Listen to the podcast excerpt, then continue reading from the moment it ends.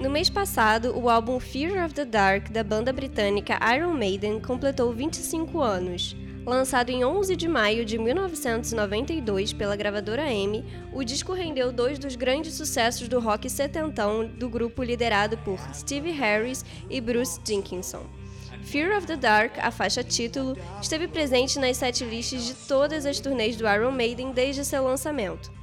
Outro sucesso inesquecível para os fãs da Dama de Ferro é Afraid to Shoot Strangers, música que retrata as aventuras de um soldado em plena Guerra do Golfo e que é lembrada até hoje nos shows de Iron.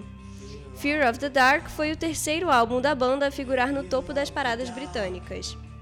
O Iron Maiden, banda fundada em 1975, na era clássica do heavy metal, já esteve 11 vezes no Brasil, a segunda delas justamente durante a turnê de Fear of the Dark, com shows no Rio, São Paulo e Porto Alegre.